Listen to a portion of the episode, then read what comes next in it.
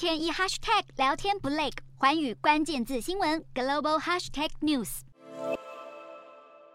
美国总统拜登十二号抵达柬埔寨首都金边参加东协峰会，不料会议一开场，拜登就失言了，错把柬埔寨讲成哥伦比亚。其实拜登早在从白宫出发前就已经犯下相同的口误，跟记者说他正要前往哥伦比亚，当时他马上更正说自己指的是柬埔寨，没想到还是在东协峰会上闹口误。美国和中国都积极拓展在东协地区的影响力，美国十二号跟上中国的脚部与东协的关系正式升级为全面战略伙伴关系，而关于美方质疑柬埔寨云壤海军基地动工扩建是准备让中国解放军进驻，拜登在峰会期间对柬埔寨总理洪森提出疑虑，强调保持形势透明的重要性。此外，拜登也感谢洪森在乌俄战争议题上明确地谴责俄罗斯的入侵行为。乌克兰外长库列巴也在东协峰会期间在金边签署加入东东南亚友好合作条约的协议书，